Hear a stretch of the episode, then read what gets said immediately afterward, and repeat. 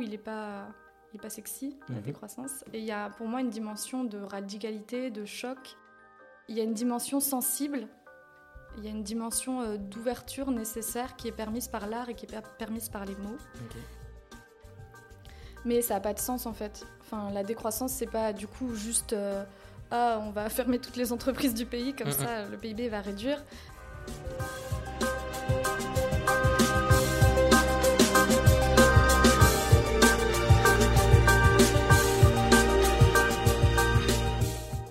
Bonjour, je m'appelle Louis Pelé. Bienvenue dans ce podcast Think Degrowth, Penser la décroissance. Ce podcast a pour objectif de mieux comprendre qu'est-ce que la décroissance, afin de mieux l'accepter et anticiper. Aujourd'hui, dans ce deuxième épisode, je suis allé à la rencontre de la doctorante Justine Burier. Justine essaie de comprendre comment associer ou dissocier l'entrepreneuriat et la décroissance notamment grâce à l'art. N'hésitez pas à noter sur un bout de papier ou sur votre téléphone vos feedbacks et de me les envoyer sur LinkedIn. Bonne écoute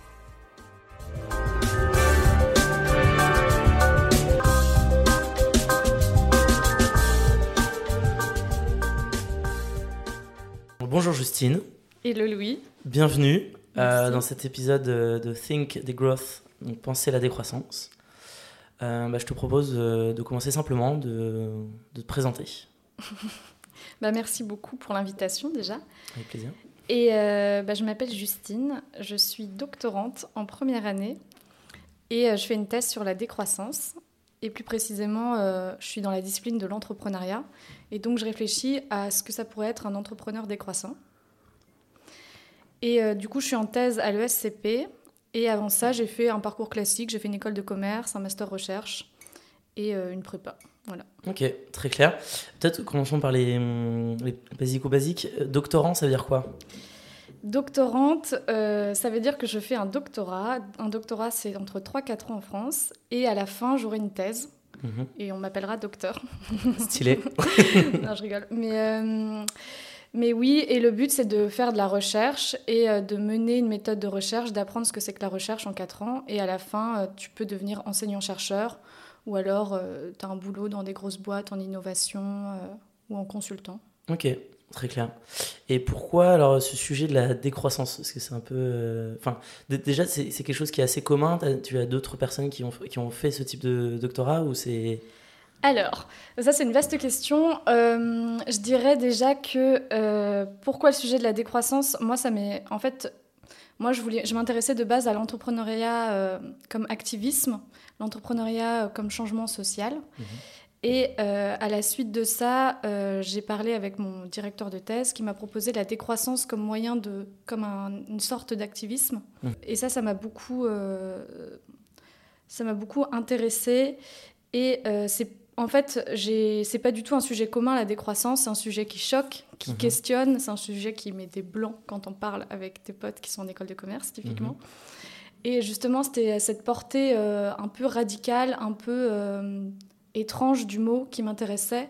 Et surtout, la mettre en opposition avec le mot entrepreneur, qui est par définition quelqu'un qui va vouloir faire croître son business. Essayer de voir ce qui pouvait naître de cette opposition entre les deux mots. Ok. C'est parce que moi, à titre perso, ça m'aurait pas. hum, Enfin, je les trouve. Je peux même les trouver complémentaires.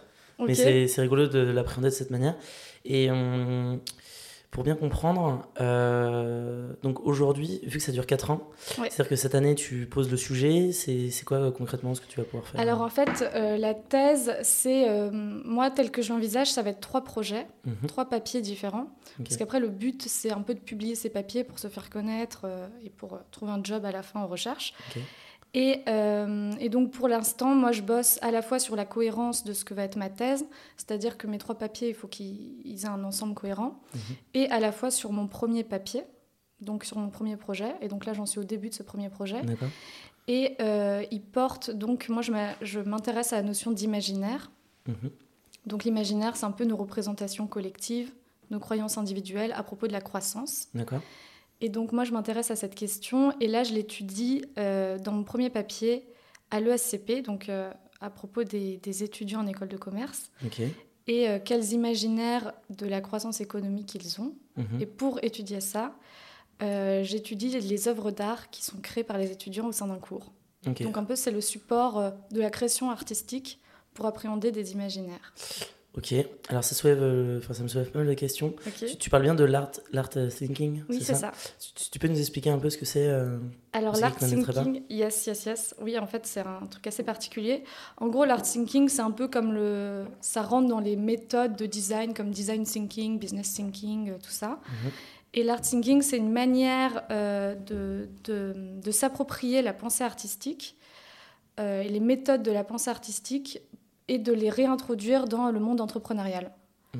Donc, euh, donc ça a été en fait créé par mon, mon directeur de thèse. Cette méthode à l'ESCP, qui est un séminaire de trois jours pour des étudiants, et en trois jours, ils doivent créer des œuvres d'art, alors que ce ne sont pas du tout des artistes. Enfin, ils ne savent pas du tout comment créer. Et donc, ils suivent un process hyper euh, précis pour créer des œuvres d'art. Et le but de ces œuvres d'art, c'est de challenger euh, les, enfin, on dit challenger les statu quo, c'est-à-dire challenger euh, les modèles économiques, sociétaux actuels et nos représentations euh, Ça c'est leur sujet. Ouais. Ok. Et en gros, euh, donc euh, le séminaire, il peut avoir des thèmes. Et par exemple, là, il y a eu le thème de la croissance. Et du coup, ça voulait dire euh, essayer de, de challenger nos représentations sur la croissance. Ok. Et moi, je m'intéresse à ce genre d'œuvres d'art et à essayer de voir ce qu'elles veulent dire concrètement sur les représentations des étudiants. Ok. Super intéressant. Euh, et pourquoi passer par l'art? Pourquoi au contraire tu irais pas euh, bah, dans la cour de l'ESCP et poser des questions euh, aux étudiants bah, Dis-moi qu'est-ce que c'est la croissance pour toi ou qu'est-ce que c'est la décroissance? Et bah justement parce que, parce que je pense qu'il y a une dimension sensible, il y a une dimension d'ouverture nécessaire qui est permise par l'art et qui est per- permise par les mots. Au sujet de nos, pas de la décroissance en particulier, mais au sujet de nos imaginaires, de nos représentations, où euh, il y a des choses dont on n'a pas conscience forcément, qu'on va pas pouvoir dire parce qu'on ne sait pas qu'on les pense, notamment. Et, euh, et qu'en représentant euh, des œuvres d'art qui questionnent certains, certaines choses, par exemple, qui questionnent, euh, par exemple, qui questionnent les, des, des faits, des, des représentations qu'on voit tous les jours. Par Mhm. exemple, ils remasterisent des pubs dans des angles différents. Et ben, en regardant ça, en fait, on va penser des, enfin, on va imaginer des choses. Il va y avoir un dialogue entre le spectateur, le créateur, et à partir de là, il va se créer de nouvelles représentations. Et je pense que c'est un moyen intéressant d'appréhender la question de nos imaginaires Mm, mm, autrement que euh, par le directement par les mots. mm. Est-ce que, alors, euh, en fait, euh, en posant la question, moi je pensais, c'était peut-être une manière de, est-ce que, enfin, est-ce que c'est ça? C'est de pouvoir s'adresser un peu, euh, au lieu de s'adresser seulement au conscient, de s'adresser par exemple au subconscient. Ouais. et- c'est ça, ça serait ça l'objectif. hein. Il y a ça et euh, bah, s'adresser euh, à plein de... En fait, la- il y a aussi le fait de s'adresser aux sensibles, à ce qu'on ressent. Enfin, quand on, quand on est sur une discussion, qu'est-ce que tu penses de la croissance? Tu vas avoir des pensées hyper rationnelles. Mm, mm, oui. Tandis que si euh, je te montre une photo où il y a une fille qui porte des bijoux, c'est de la viande, c'est bijoux, Mm. tu vas avoir une dimension de choc, de dégoût, tu vas dire mais qu'est-ce que c'est que ça? Pourquoi elle, elle porte des bijoux en forme de viande? Ce mm. qui est une des œuvres d'art. euh, Et à partir de là, il y a une discussion qui va se créer, qui va, qui va avoir plein d'autres dimensions en fait, qui sont tout aussi intéressantes pour penser euh, nos imaginaires. Ok. Euh, voilà, ça va être compliqué de te demander de faire une œuvre d'art, mais si tu devais la décrire pour définir pour toi le- soit la croissance ou la décroissance, c'est à toi de choisir. euh, à, à quoi ressemblerait ta, ton œuvre d'art? Si je devais faire une œuvre d'art qui... euh, Mhm. Bah, en fait, euh, je trouve ça plus... Je pense pas qu'il y ait d'œuvres d'art qui représentent la croissance ou la décroissance. Ok. Je Donc, euh, donc t'es- t'estimes que en fait tu demandes des choses impossibles à- aux étudiants qui Non. suivent ce... Mais euh, en fait, c'est des œuvres qui critiquent ou qui, euh, qui questionnent l'existant, Mhm. mais qui sont pas en train de, de proposer une voie hyper précise. D'accord. C'est pas, euh, pas du tout normatif, il y a rien de. Il y a aucune. euh, Il y a des suppositions, il y a des questions, mais il n'y a pas du tout d'affirmation en fait. Ok. Et, euh, et moi, si je devais dépeindre la croissance ou la décroissance, je dirais plutôt du côté de. En fait, je trouve que ce qui est intéressant, c'est vraiment d'aller du côté de l'abstrait, d'ouverture à l'imagination. Il y avait une œuvre qui m'avait choquée où c'était euh, un peu des sortes de corps euh, humains étendus comme à l'abattoir, mais peints avec des grands traits rouges de peinture, Mhm. hyper abstrait, et où tu es dans une dimension de, de, de recul, où tu te dis c'est quoi ça tu te questionnes et à partir de là, il y a plein de, de liens qui se font dans ton cerveau Mhm. et d'ouverture en fait. Ok, je comprends. Et j'ai l'impression, c'est, je, je me trompe peut-être, mais j'ai l'impression que euh, lorsque tu parlais de, cette, de ce processus de créer de l'art, Ouais. euh, tu parlais de, euh, de choquer, de Ouais. perturber, etc. Et est-ce que c'est donc est-ce que pour toi c'est l'objectif ou enfin comment, comment pourquoi tu, tu utilises à chaque fois ces termes un peu Bah, parce que pour moi, ça a un parallèle total avec la décroissance ok qui a un but. euh, le mot, il n'est pas, il est pas sexy, la Mhm. décroissance. Et il y a pour moi une dimension de radicalité, de choc qui, qui sont très similaires au sens où c'est en. Enfin, quand on nous parle de décroissance, tu es en mode pourquoi tu me parles de ça? Enfin, Mm, mm, tout va bien, tout va bien chez moi et tout. Et, euh, et en fait, je trouve que la décroissance, c'est un mot qui, qui nous interroge, qui nous fait euh, un peu nous dire, bah, en fait, il y a des choses fondamentales qui, qui ne vont pas euh, par rapport à ce qu'on nous dit sur le climat dans nos modes de, de fonctionnement de la société. Et C'est pas, c'est pas compatible, en fait, c'est pas cohérent ce qu'on vit et euh, ce que l'on nous apprend sur le climat. Et euh, pour moi, il y a, c'est pas seulement le comprendre. Enfin, il faut le comprendre, mais il y a aussi une dimension que tu dois le comprendre intérieurement et qu'il y a une dimension de choc, par exemple, portée quand on dit décroissance. il y a une dimension qui est, qui importante et euh, percutante, ouais, c'est ça. Ok, très clair.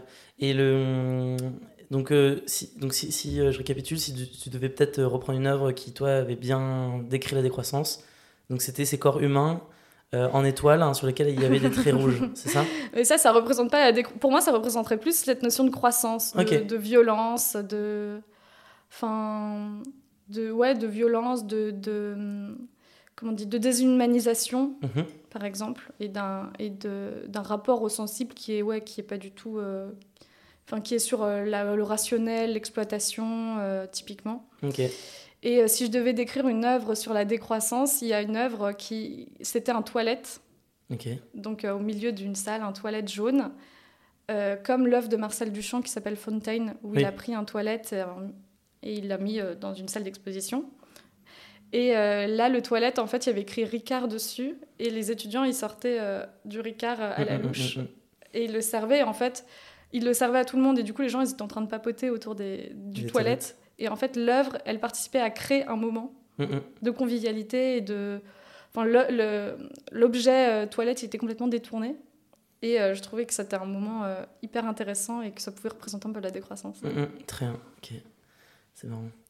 Et et si tu devais le définir peut-être le, le mot décroissance, alors c'est peut-être un exercice plus difficile hein, parce que c'est pas forcément sur quoi tu travailles, mais euh, si ça- c'était une définition un peu plus scientifique ou plus normée, Ouais, ça, ça pourrait être quoi? Bah, la décroissance, euh, par exemple, enfin, en écologie économique, du coup, qui est la science qui a sorti la décroissance. Ok, Donc en recherche, c'est euh, défini comme euh, une réduction équitable de la production et de la consommation, avec pour but euh, d'améliorer le bien-être humain, d'améliorer les conditions environnementales, à la fois long terme et court terme, et à la fois local et global. Ça, c'est une, définition qui fait un peu consensus euh, en écologie économique ok, et qui est euh, pour moi qui est un peu sur la notion d'un projet de société euh, tourné vers des valeurs qui soient un peu différentes et qui réintroduisent un peu l'idée de limite, très je clair. dirais. Alors, ce qui, m'a. tu sais, alors, je pense que je je l'ai déjà lu, Ouais. euh, cette définition. Enfin, parce que alors, j'ai lu le Que sais-je de Serge Latouche sur la décroissance. Euh, et peut-être qu'il en parle, mais ce, que- ce qui m'a euh, perturbé dans ta définition, c'est que j'ai l'impression qu'il y a énormément de subjectifs. Euh, C'est-à-dire qu'il y a des notions de bien-être, Oui. des notions d'équitable, alors que initialement, mais c'est c'est juste pour bien comprendre, hein, alors qu'initialement c'était vraiment une définition plutôt objective que je te demandais. C'est pas du tout euh, en disant Ouais. re- revoir la copie, euh, je suis pas d'accord avec ta définition, mais c'est pour bien comprendre comment en fait, euh, pour moi un terme comme la décroissance, enfin peut-être qu'il faut commencer par, par définir la croissance pour mieux définir la décroissance, mais j'ai l'impression quand on dit croissance, euh, bah, ça va être la- l'augmentation du PIB mondial. Et Mhm. pourquoi? Bah, Quand on parle de décroissance, on dit pas simplement bah, c'est la baisse du PIB mondial. Euh, parce que, bah, certes, dans le mot décroissance, il y a le mot croissance, Mhm.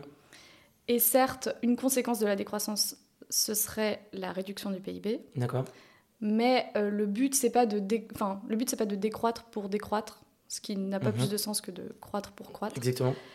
Et euh, derrière, du coup, le mot décroissance, il y a une dimension fondamentale de, de projet, et euh, pas seulement économique, mais aussi sociale. Ok. Et, euh, et euh, je sais plus ce que je disais. Non, mais je. Enfin.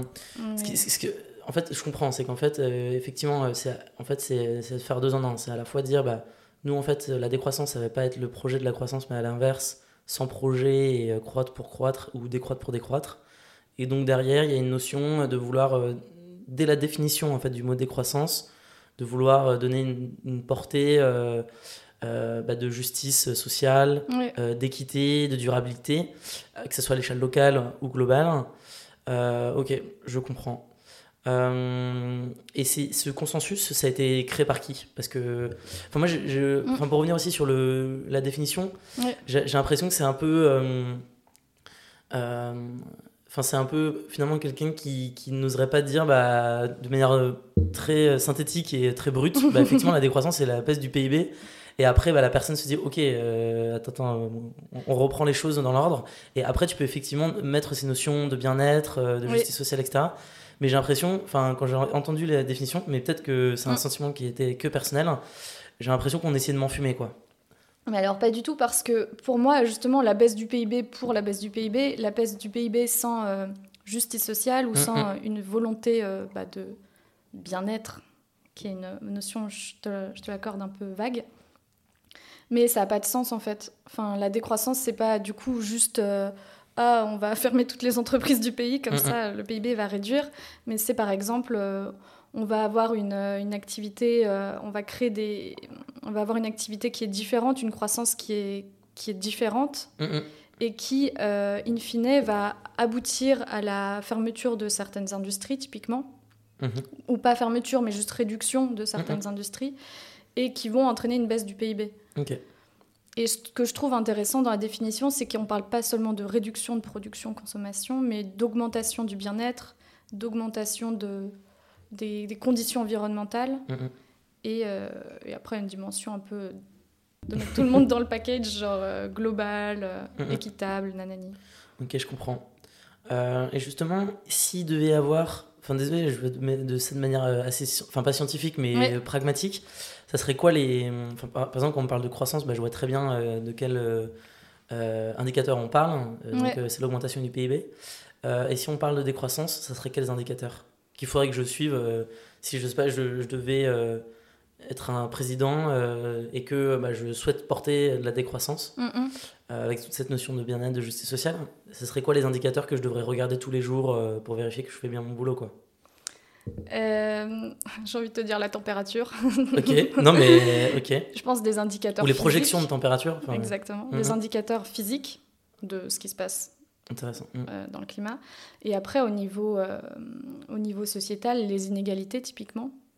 Parce qu'un projet décroissant, il réduit les inégalités dans Mhm. l'objectif.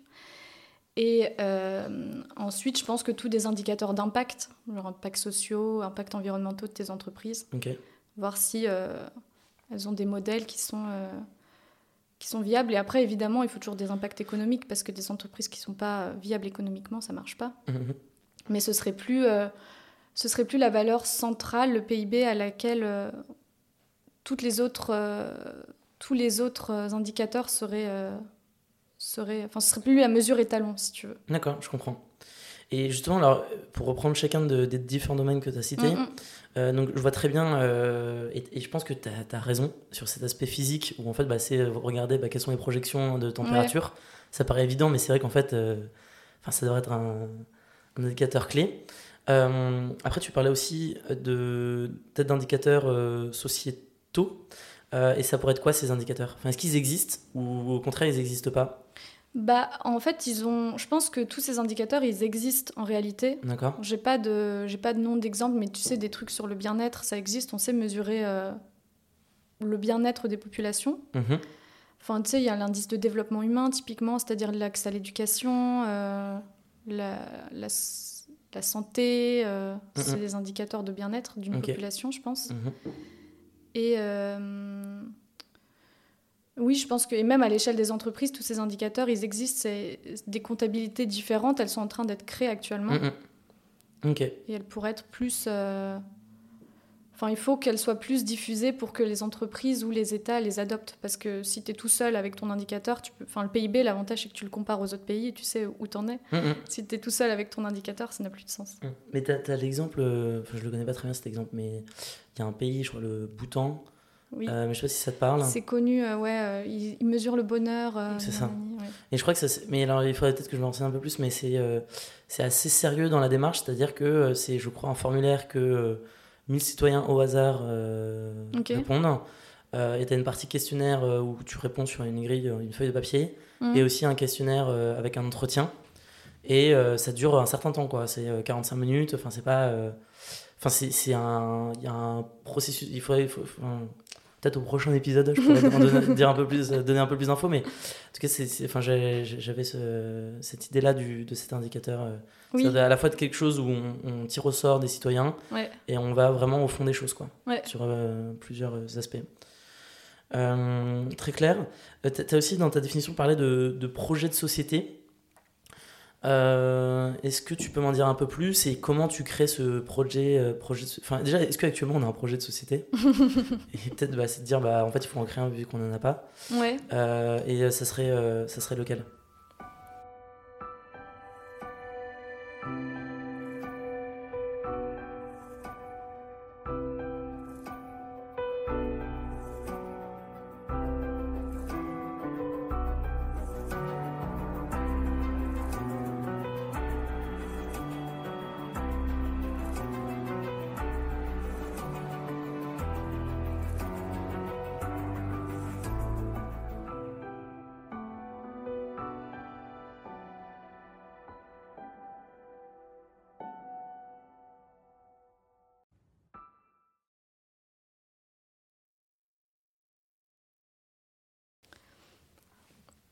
Alors là, on est sur des, des grandes questions philosophiques sur le projet de société. mais euh, je sais pas si on a un projet de société actuellement, mais je pense qu'en effet, on manque de, euh, d'idées sur un futur qui soit, euh, qui soit différent de, ce qu'on, de la trajectoire actuelle, en fait. Et je pense que on se dit actuellement... euh, Bon, la croissance économique, c'est pas ouf sur le long terme euh, environnementalement, Mhm. on s'en rend compte. On se rend compte aussi que euh, ça n'a pas ré- résolu le problème des inégalités sociales, au contraire. On se rend compte que euh, c'est pas synonyme de bien-être, nanani.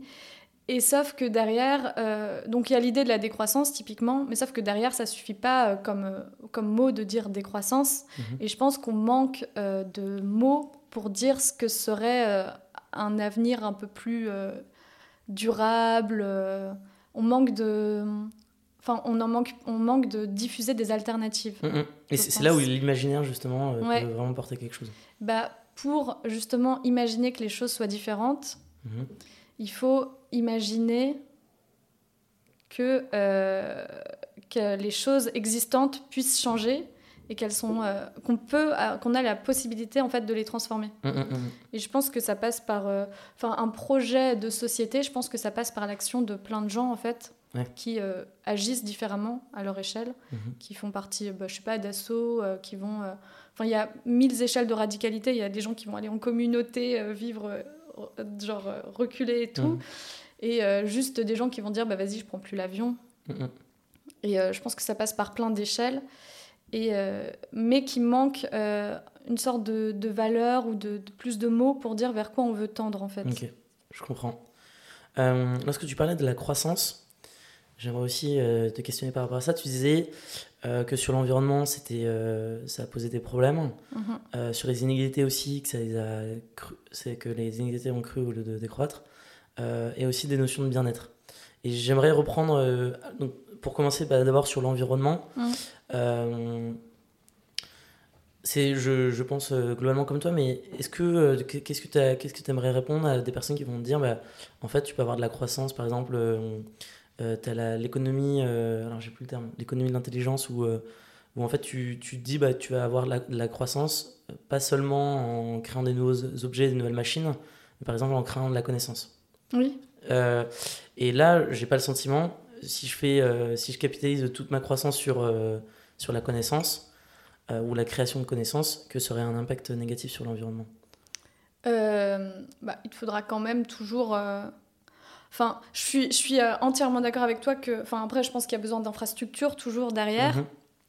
Et que c'est pas tant l'économie de la connaissance, enfin, c'est pas, enfin, pas tant ça le, le problème, mais c'est de se dire que l'économie de la connaissance, typiquement, il faudrait qu'elle croît de manière infinie euh, que, que c'est toujours. Euh, enfin, que il y a. Enfin, en fait, pour moi, c'est pas tant. Euh, c'est plutôt nos modes de représentation le problème, en fait, mhm. derrière tout ça. C'est le fait de se dire que, que cette économie. Enfin, que cette économie, elle doit croître en permanence, qu'il y a une, une, rationalité économique en permanence sans prendre d'autres indicateurs. Mhm. Et que, en fait, il faut, il faut avoir une vision plus globale. Pour, euh, ouais, pour que ça. Non, non, mais comme tu dis, c'est à la fois on peut pas tout capitaliser sur euh, seulement euh, l'économie de la connaissance. Oui. Et aussi. C'est un peu ce que Jean Covici dit typiquement. Tu mm, mm. Et, ce qu'on peut aussi rétorquer, c'est que l'économie de la connaissance, ça reste des. Enfin, tu vas toujours, in fine, d'une certaine manière, extraire des ressources, ou enfin, que ce soit par exemple si c'est parce que tu fais des webinars ou que tu vas dans une salle de classe, bah, tu as besoin de créer des bâtiments, tu as besoin de te déplacer dans ces bâtiments. Mm. Euh, sur ton ordinateur, tu vas devoir euh, faire ton ordinateur, utiliser l'électricité. Donc, tu as toujours des sous-jacents qui sont quand même très, euh, bah, à la fois physiques et, et où en fait tu es dans un monde limité. Mm. et donc, même si tu vas sur une, une économie de la, de la connaissance qui soit infinie, tu vas forcément buter sur des, sur des limites oui, physiques. Si tu changes pas cette manière de faire. Oui. Mm. Et le, le, deuxième, c'était par rapport à les inégalités. Alors là, pour le coup, je suis moins au fait. Mhm. Mais par contre, à l'échelle euh, de, euh, de l'homme, enfin, l'apparition euh, de l'Homo sapiens, peut-être que je me trompe, hein, mais moi j'ai plutôt au contraire le sentiment que la croissance économique depuis 200 bah, ans, avec la, la date euh, d'anniversaire de, de l'ESCP.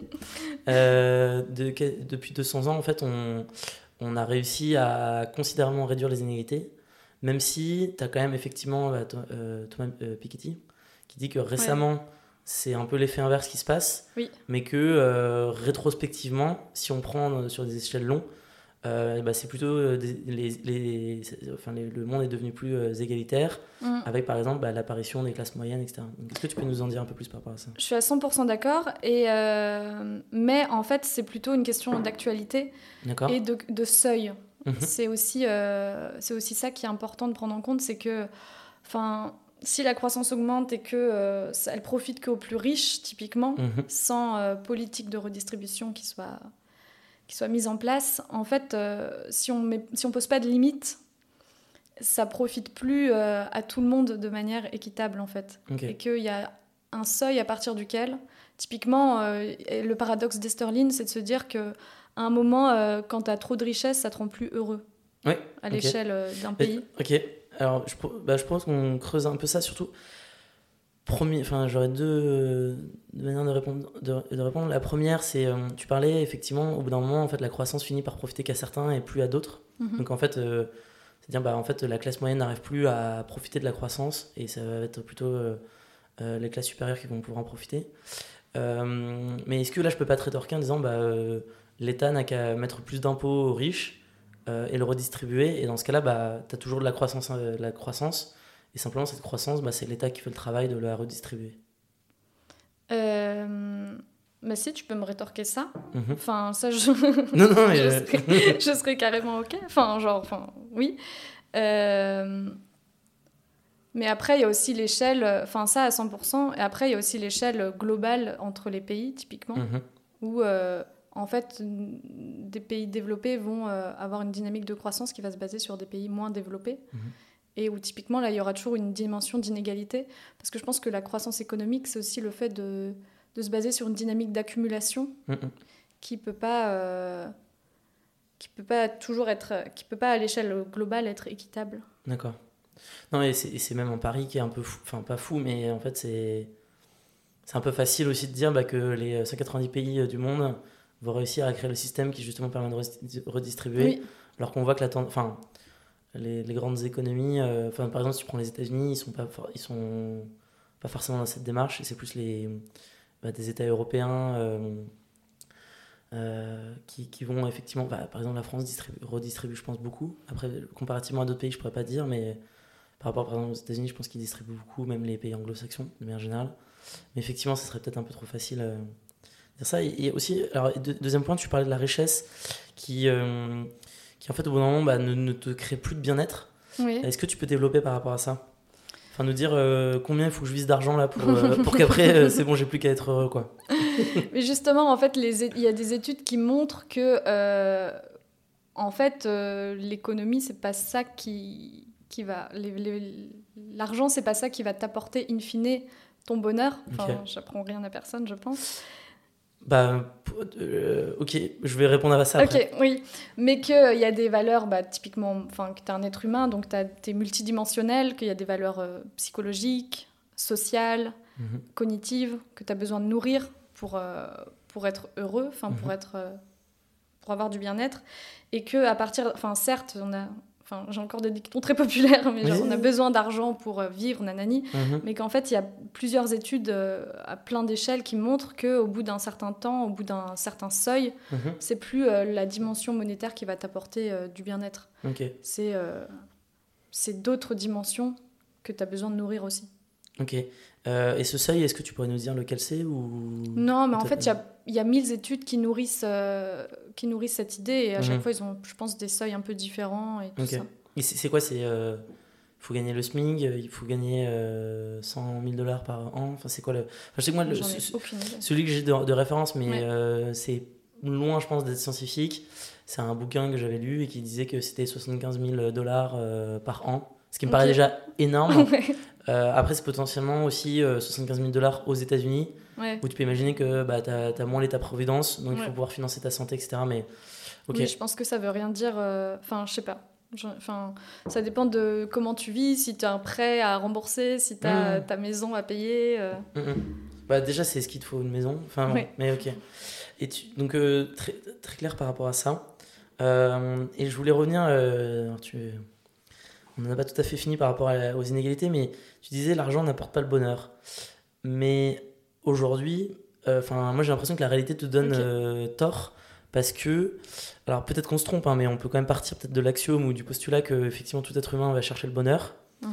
Euh, mais tu vois, on en discutait même avant, avant d'enregistrer ensemble, que moi personnellement j'ai beaucoup d'amis, je pense qu'ils cherchent le bonheur, mais ce qu'ils vont aller eux chercher au quotidien, c'est-à-dire à travers leur travail, bah, c'est de l'argent, c'est-à-dire gagner enfin le, le, salaire qu'ils vont recevoir en net sur leur compte bancaire, c'est ce, qui, euh, c'est ce qui va mobiliser toute leur énergie. Et euh, alors, est-ce que c'est juste bah, peut-être qu'ils cherchent pas le bonheur ou que ce que tu pensais peut-être, euh, enfin tu disais, je vais rien apprendre à, personne, mais peut-être qu'ils n'ont pas compris qu'en fait effectivement l'argent ne, ne, servait pas au bonheur, c'est peut-être ça. Enfin, qu'est-ce qui amène à des êtres humains qui, en plus, a priori, sont quand même éduqués, ont une notion, enfin, ont quand même une, une approche de la réalité qui est quand même assez développée, euh, bah, justement sur cette chose aussi simple, peut-être se trompent ou, euh, font des erreurs hum. bah, Je pense euh, qu'il n'y a pas de... Non, non, mais tu... Il n'y a pas d'erreur ni quoi que ce soit, mais qu'en effet, quand je disais l'argent ne fait pas le bonheur, c'est aussi cette dynamique d'accumulation, mais que euh, on est dans un mode de société où on érige l'argent, par exemple, euh, on érige le fait de bien s'habiller avec des marques mm-hmm. dans certains milieux mm-hmm. comme, euh, comme un vecteur de, prestige social, typiquement. Mm-hmm. Et que euh, si le vecteur de prestige social, c'était de, de faire la soupe populaire, alors ce serait plus l'argent le, le, moteur de ça, ce serait la dynamique sociale. Ok.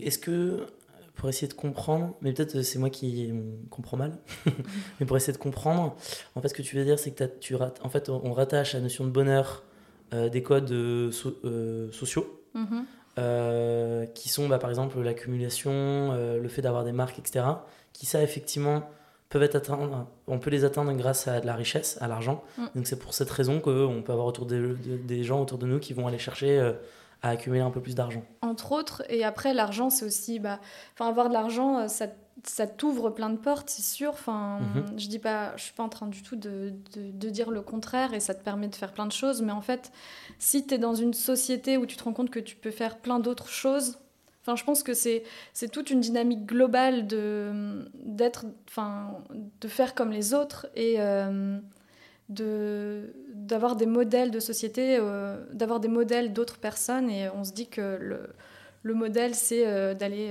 faire ses vacances au Mexique et que c'est ça qui va te rendre heureux. Et c'est sûr que ça te rend heureux. Mais en fait, il y a d'autres choses qui peuvent aussi te rendre heureux, qui soient moins destructrices typiquement de l'environnement. Et que euh, je dis pas que, que les gens qui, dit, qui, qui, euh, qui se font des, des belles vacances et qui, euh, qui ont des super salaires euh, sont dans l'erreur ou quoi que ce soit. Je dis juste que tu peux te représenter et, agir du coup différemment. Mhm, je comprends.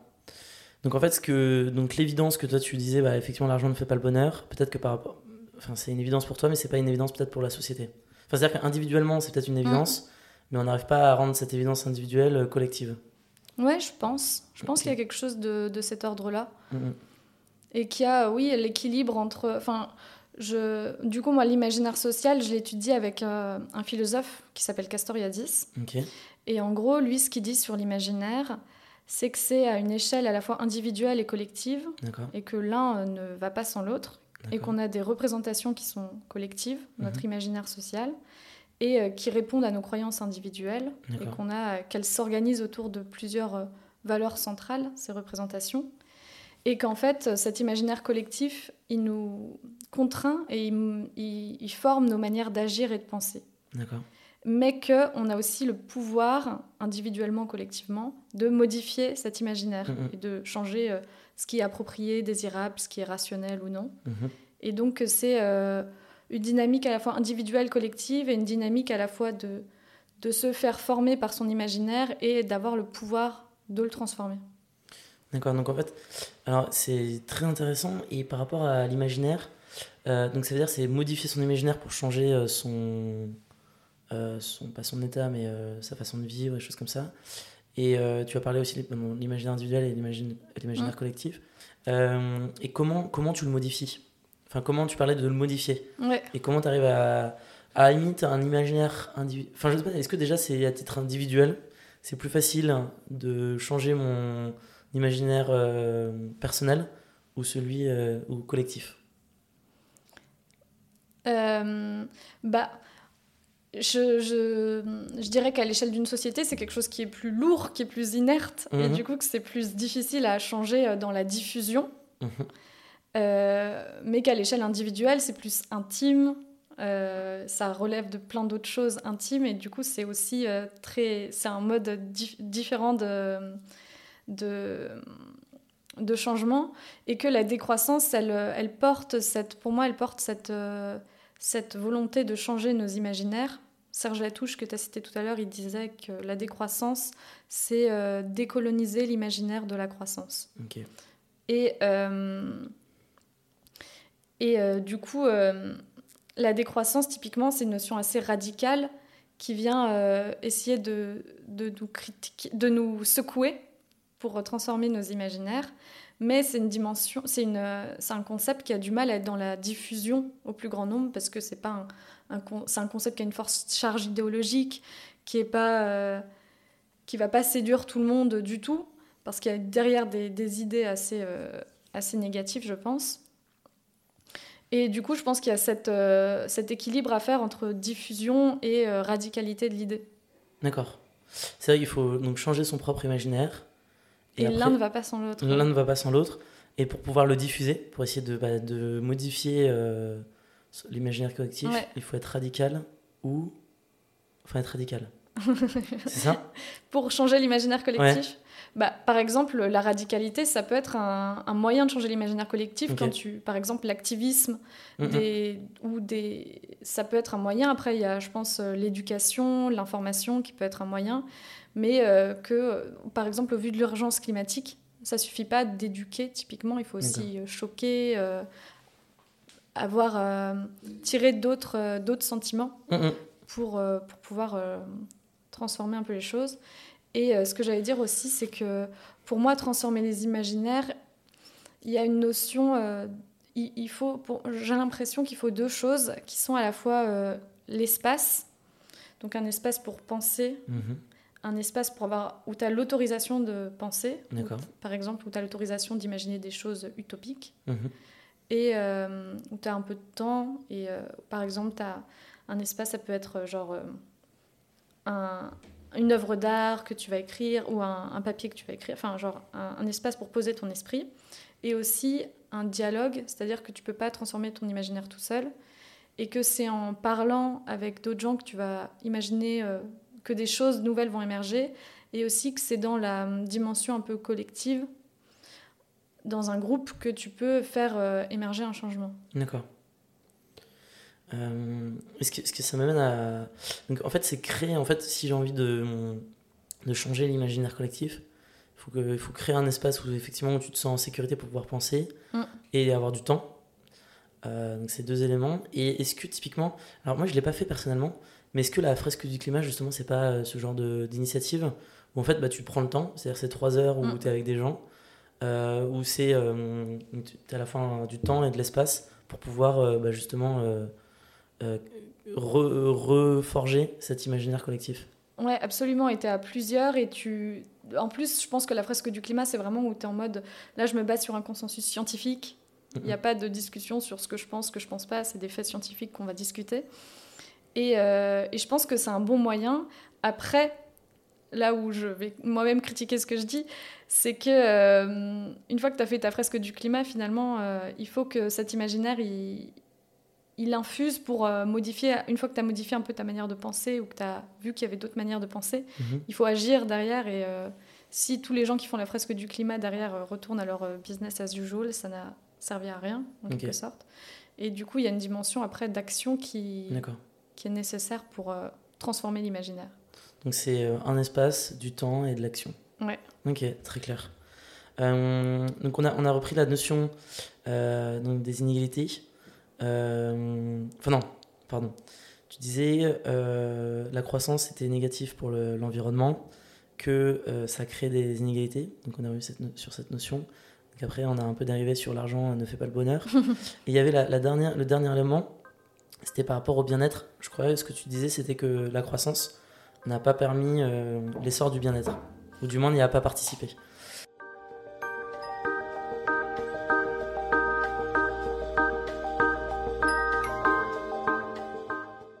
Vous étiez chez Think Degrowth, Pensez la décroissance, le podcast qui a pour objectif de mieux comprendre qu'est-ce que la décroissance, afin de mieux l'accepter et anticiper.